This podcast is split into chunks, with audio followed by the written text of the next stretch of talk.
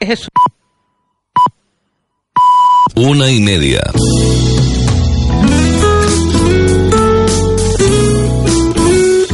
Radio Las Palmas FM. Radio Las Palmas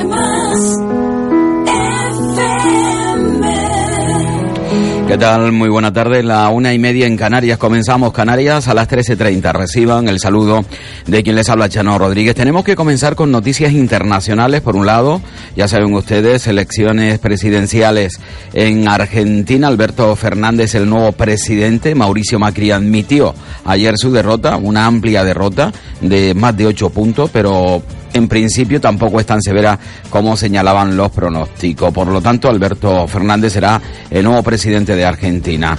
La Unión Europea, que ha aprobado una nueva prórroga del Brexit, primero fue el 29 de marzo del 2019. Después la primera prórroga y nueva fecha, 12 de abril. Una segunda prórroga, la fijó el 31 de octubre. Tampoco. El nuevo calendario del Brexit aplaza la ruptura otros tres meses, hasta el 31 de enero del 2020.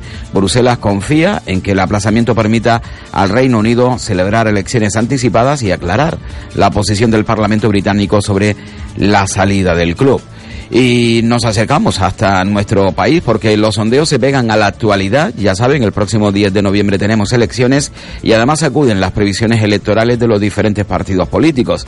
Los españoles contemplan cómo la campaña está siendo sacudida eh, casi en exclusiva por dos terremotos, la tensión en Cataluña y la exhumación de Francisco Franco. A dos semanas de las urnas, estos acontecimientos marcan tendencia.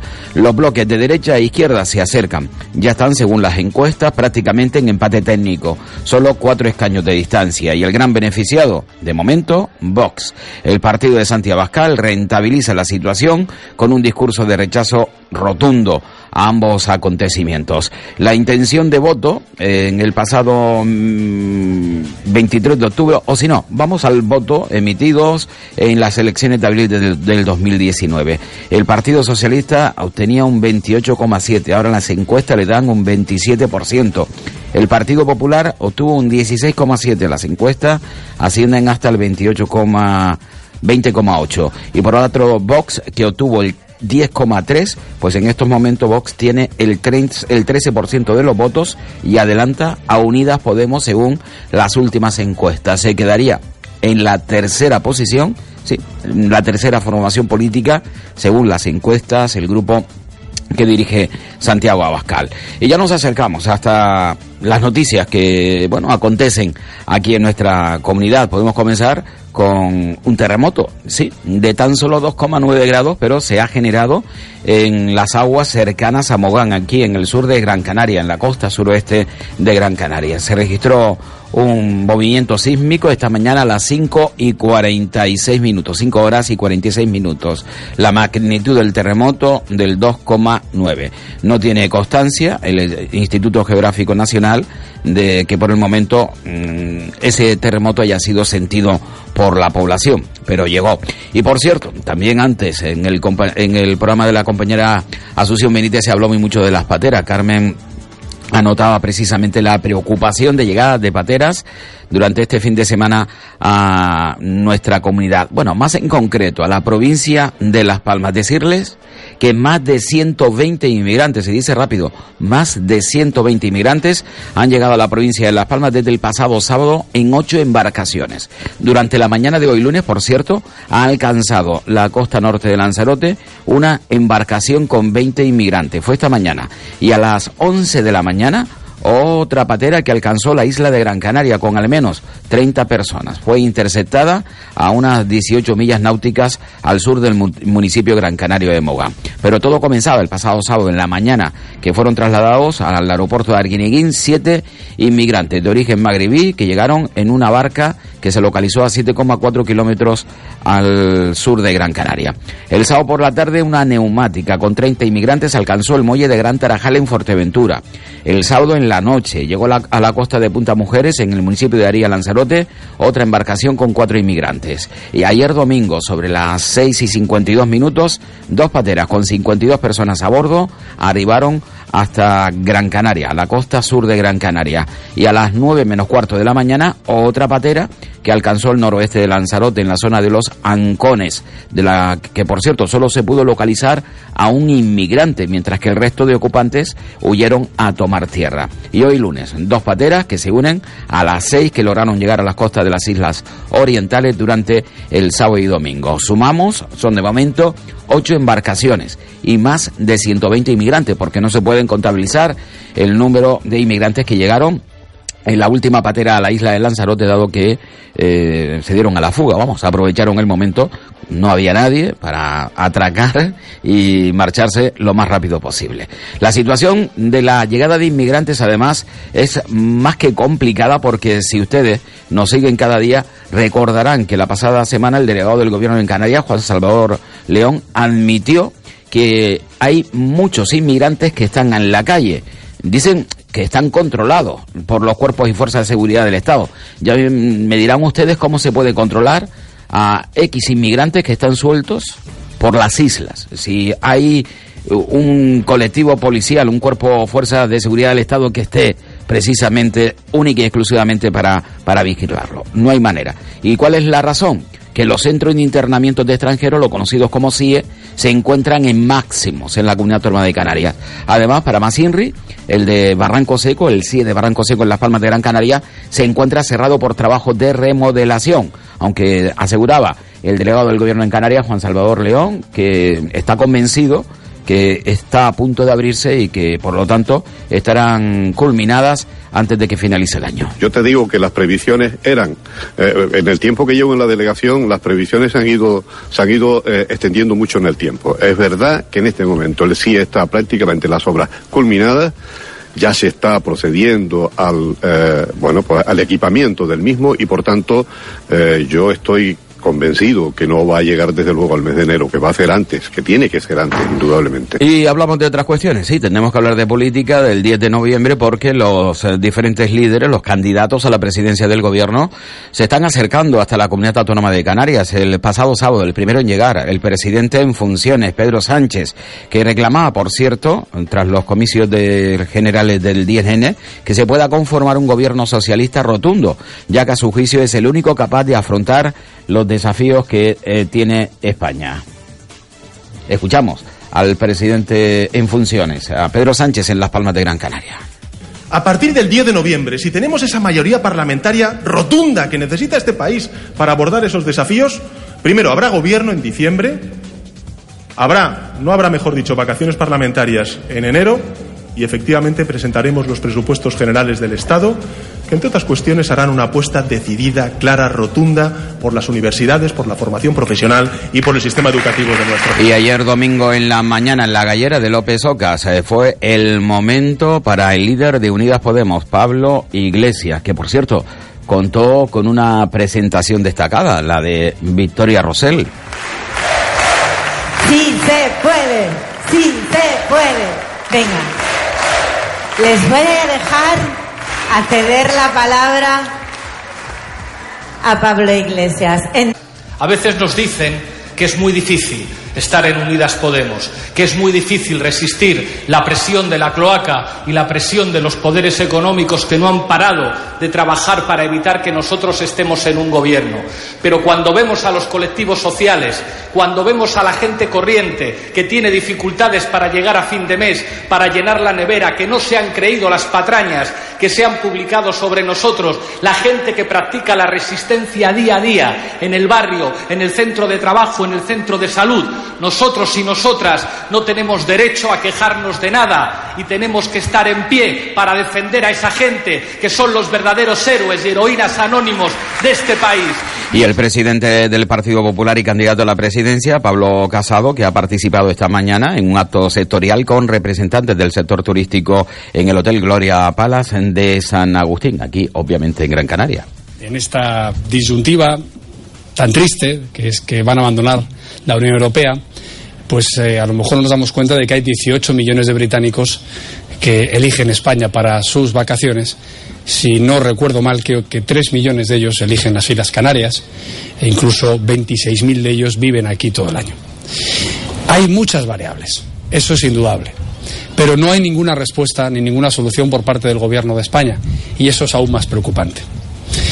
Si esto se une además a la quiebra de colosos turísticos y turoperadores como Thomas Cook, con su afectación directa a 13.000 empleos canarios y a también miles de empleos en las Islas Baleares, todo esto se agrava y se convierte en una tormenta perfecta que hace que eh, me sorprenda hasta a mí que yo esté hablando en una campaña electoral de nuestro sector por antonomasia desde hace décadas, de la gallina de los huevos de oro, como se puede decir en términos de comparativa económica, como el turismo nacional. Pero por cierto, hay que decir que el líder de Más País, también candidato a la presidencia del gobierno, Íñigo Rejón, estará esta tarde en la ciudad de Las Palmas de Gran Canaria, después de haber estado esta mañana en Santa Cruz de Tenerife. A las seis y media de la tarde, Íñigo Errejón presentará las candidaturas de Más País aquí en la Comunidad Autónoma de Canarias en la terraza Copas. Bueno, pues hasta aquí lo que vienen haciendo, realizando los candidatos a la presidencia del gobierno en nuestro territorio. Un fin de semana, como han podido anotar, también cargado de visitas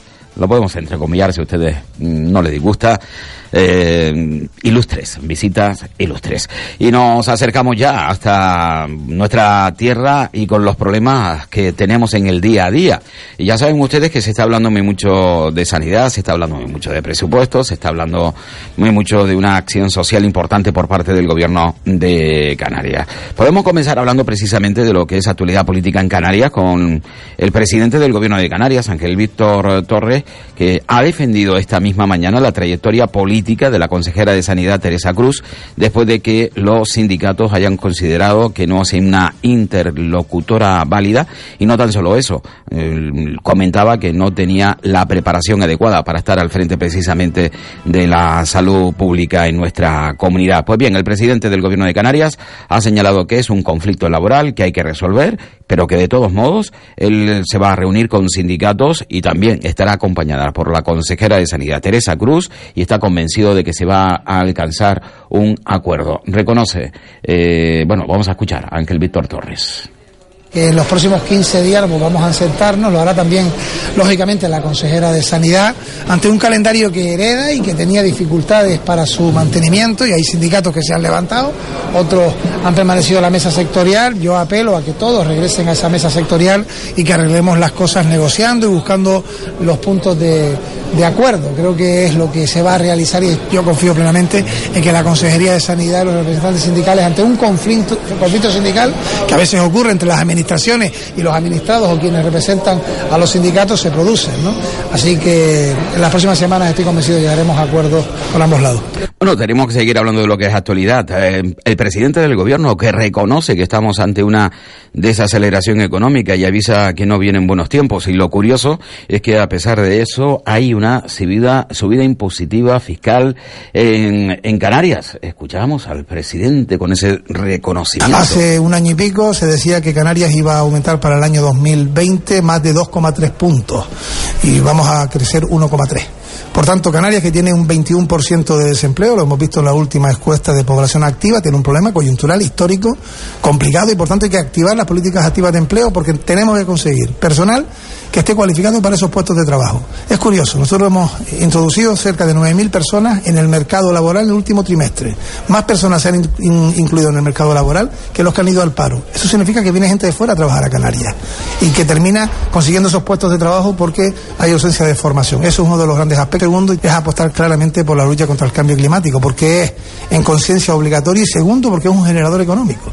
Y también el presidente del gobierno de Canarias esta mañana una vez más se ha vuelto a referir a que no todo vale en política después de que eh, se le haya eh, archivado, se haya archivado la denuncia que Coalición Canaria ha presentado contra él cuando era vicepresidente y consejero de Obras Públicas y Deportes del Cabildo de Gran Canaria. Pero lo más llamativo de todo esto es la salida, ¿no? Del Antonio Morales, presidente del Cabildo de Gran Canaria, que ha aprovechado precisamente este asunto para liberarse de varios asuntos, como por ejemplo, eh, ya saben ustedes, lo que ha venido sucediendo en la atención a los mayores en el sur de Gran Canaria, en concreto en Agüime, en la etapa en la cual era alcalde. Bueno, pues al parecer también quería borrar de un trazo absolutamente todo lo que, bueno, se le ha acusado y que, bueno, ahí está, sobre la mesa. Y en muchos de ellos creo que hay una demostración palpable de que desde Agüime no se atendió correctamente o incluso con la dignidad económica también, que también forma parte de, de lo que es la dignidad económica con los propios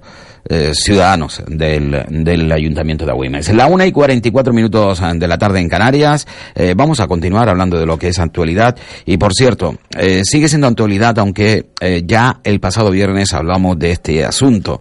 Pero hay cuestiones que sí, que la normativa está ahí, que la normativa hay que aplicarla y, que la ley, evidentemente, marca tendencia cierto, pero hay cuestiones que uno no logra entender cuando eh, aplica o trata de aplicar un poco el raciocinio. Lo digo por los afectados por la trama de Idental, que como bien ustedes saben se están manifestando cada vez que pueden. El pasado viernes se manifestaron en la ciudad de Las Palmas de Gran Canaria una nueva concentración después de más de cuatro años de sufrimiento por la inacción precisamente de los políticos. Ellos no entienden, yo tampoco, que los bienes que se le han incautados a más de una decena de encausados que están en la cárcel vaya a mitigar la deuda que tenía Idental con la hacienda pública, con la seguridad social o incluso para pagarles a trabajadores de Idental que conste que han permitido, según los damnificados, estas masacres porque son cómplices del engaño. Y resulta que evidentemente cuando ellos consideran el raciocinio que ese dinero que se ha incautado a esa decena de encausados vaya a parar a los damnificados, es decir, a los afectados que han perdido mucho dinero y además tienen un destrozo, la gran mayoría, ¿eh? Eh, extraordinario, pues resulta que ese dinero que han dejado los afectados vaya a, a parar a la hacienda, a la seguridad social y a pagarle a aquellos que fueron cómplices, según los afectados de esta trama de Idental, a que no tiene mucha razón de ser. y vergonzoso, de verdad. Parece, esto es vergonzoso, porque somos personas, somos seres humanos y estamos en la calle reivindicando nuestro derecho. No estamos pidiendo nada más, estamos reivindicándonos, ¿eh? porque llevamos más de tres años sufriendo, porque hemos perdido compañeros, porque tenemos compañeros ingresados en psiquiatría, eh, porque han intentado quitarse la vida, porque tenemos personas contagiadas con enfermedades graves, porque tenemos personas que ya tenían un cáncer curado y a raíz de esto han vuelto a sufrirlo. Es que esto es demasiado grave para mantenerlo en silencio y que no entendemos para qué sirven eh, algunos medios de comunicación.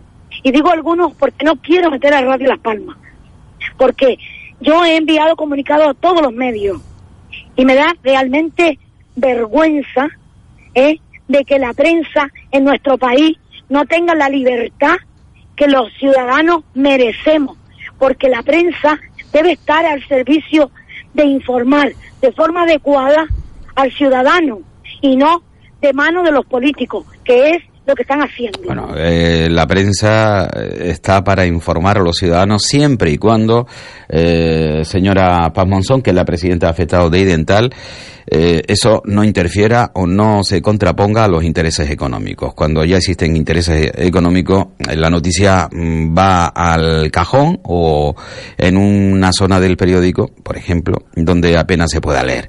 Porque por encima del interés del ciudadano está el interés económico. No debería ser así, pero evidentemente es así. Hasta tal punto que yo me he preguntado en muchas ocasiones qué prensa es más libre, si la pública o la privada.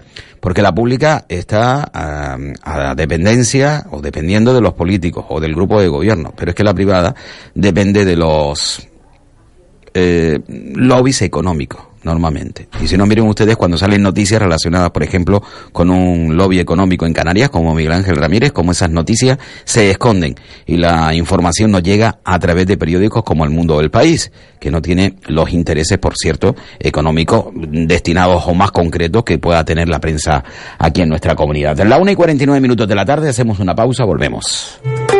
Hola, soy Juan Santana. Te espero los lunes y los jueves a partir de las 6 de la tarde en El Pulso, aquí, en Radio Las Palmas. Radio Las Palmas. La radio a tu medida. ¿Necesitas hacer una página web? Weblaspalmas.es. ¿Quieres desarrollar una aplicación móvil? Weblaspalmas.es. Ponte en manos de la empresa líder en Canarias en diseño web y desarrollo creativo. Visita nuestro estudio y te asesoraremos sin ningún compromiso. Pon tu proyecto en buenas manos. Entra en weblaspalmas.es.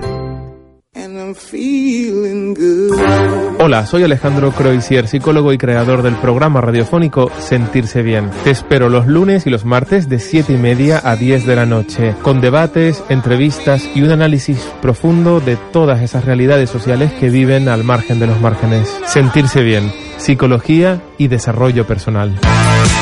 Radio Las Palmas. La radio a tu medida. Bueno, continuamos aquí con las noticias en Radio Las Palmas. Indicarles que la Concejalía de Urbanismo del Ayuntamiento de Las Palmas de Gran Canaria ha instalado en la jornada de ayer domingo las dos piezas centrales que discurren sobre la avenida marítima de la ciudad y que forman la estructura de la pasarela que une el puerto con la playa, es decir, la zona del puerto con la playa de las canteras. Se llama la Onda Atlántica, esa pasarela. La primera pregunta que yo me hago es si esa pasarela, y ustedes podrán visualizarla, si acceden por la avenida marítima, eh, cumple los requisitos visuales que todos hubiésemos deseado para una ciudad como Las Palmas de Gran Canaria y no sea un mamotreto porque la primera impresión es de un auténtico mamotreto en plena avenida marítima. En fin, el alcalde Augusto Hidalgo y el presidente de la autoridad portuaria presenciaron la instalación de ese nuevo tramo de la pasarela y comentaba, por cierto, el alcalde que quedan tan solo dos piezas restantes para concluir el montaje y que se van a, colocar en la zona del muelle de Sanapú en las próximas semanas y que eso evidentemente no llevará a un corte de tráfico en la avenida marítima. Nuestra idea es que se pueda hacer antes que termine el final de año, a ver si la tenemos en, en Navidades y podemos eh, inaugurar su paso. Bien, empezó con el acuario, todo el entorno se está reordenando. En breve, mañana mismo verán que tengo la firma con la Cruz Roja para el proyecto de, trasladar esas naves y que la banda atlántica se va a convertir en ese lazo entre la playa de las canteras y el puerto a través del istmo de Santa Catalina. Y estamos a punto de verlo terminar. Faltan solamente semanas, así que estamos de bienvenida eso sí, con una operación de este calibre que es realmente espectacular.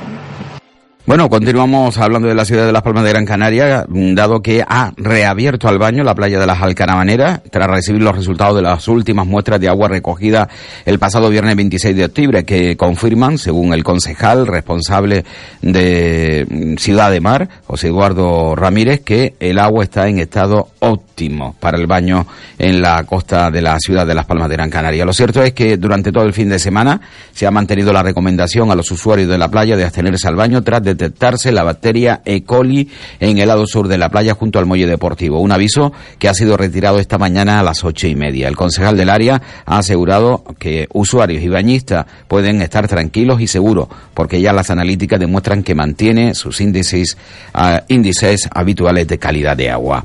Y bueno, vamos a acercarnos precisamente a algo que, que se puede llamar como expresión de acción de gracia. Lo digo porque ayer el periódico La Provincia, noticia en portada que luego eh, eh, en, el en el interior pues eh, desarrollaba, indicaba que la visita de la Virgen del Pino a los municipios afectados por el incendio les ha costado a todos ellos en, en conjunto 130.000 euros. Es decir, los ocho ayuntamientos que fueron afectados por el incendio y que mm, tuvieron eh, a la Virgen del Pino como expresión de acción de gracia les ha costado 120.000 euros. Claro, es otra pregunta que, que, no debe quedar sin respuesta. 120.000 euros para unos municipios que están pidiendo eh, que sus lugares, sus municipios, recuperen la situación anterior antes del incendio y tienen capacidad para gastarse 130.000 euros como expresión de gracia por la visita de la imagen de la Virgen del Pino? La sagrada imagen de la Virgen del Pino como expresión de acción de gracia. Visite las poblaciones cabeceras de los municipios afectados por este incendio.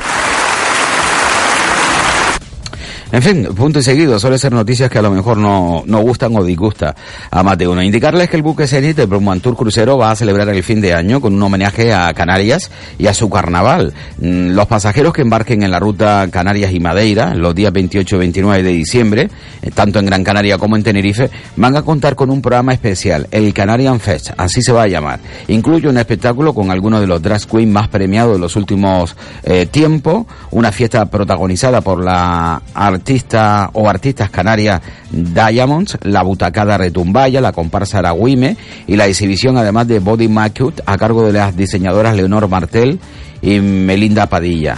Eh, también eh, contará con la actuación de la cantante Cristina Ramos, ganadora de diferentes concursos internacionales, que ya saben ustedes, interpreta todo tipo de estilos, como rock, funky, en definitiva, ópera, un poco, un poco de todo.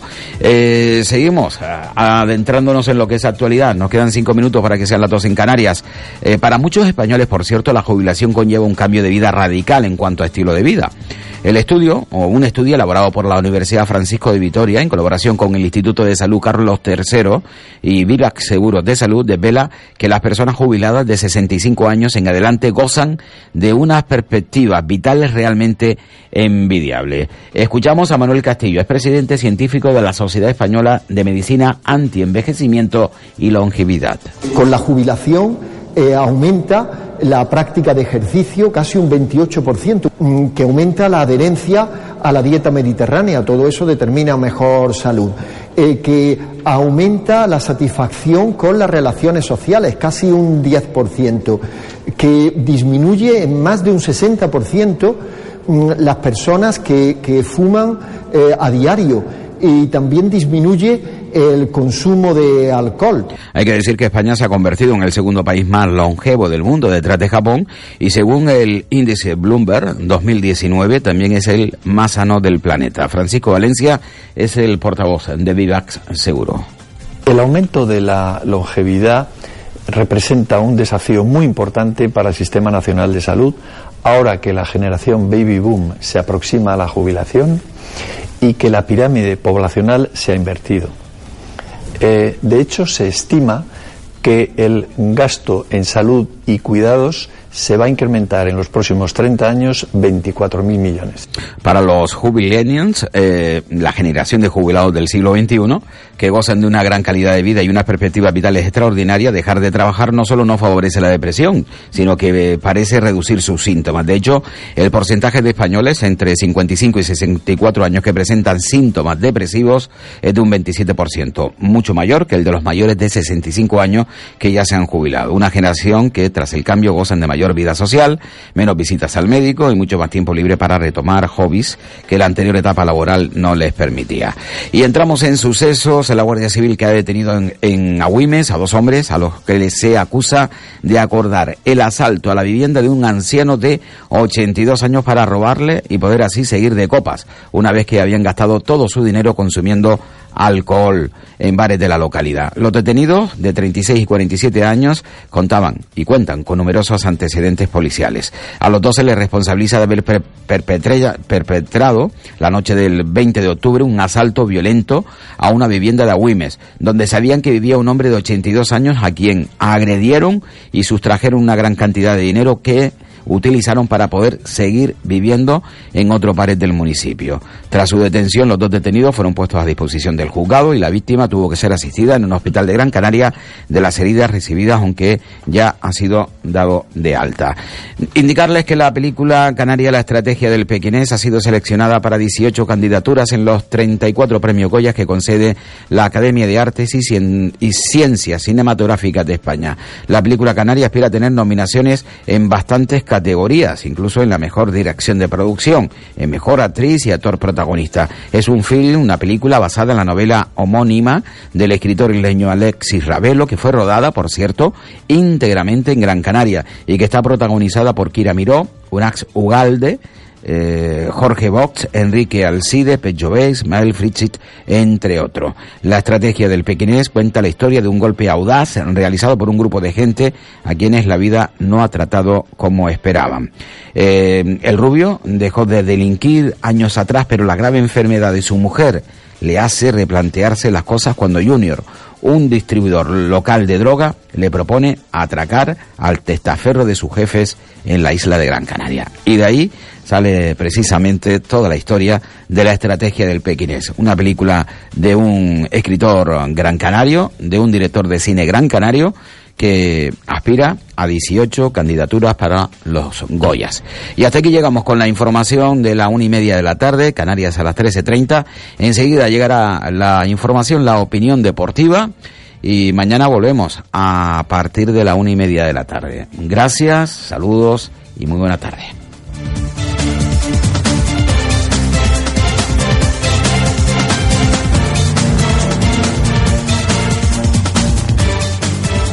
Las Palmas.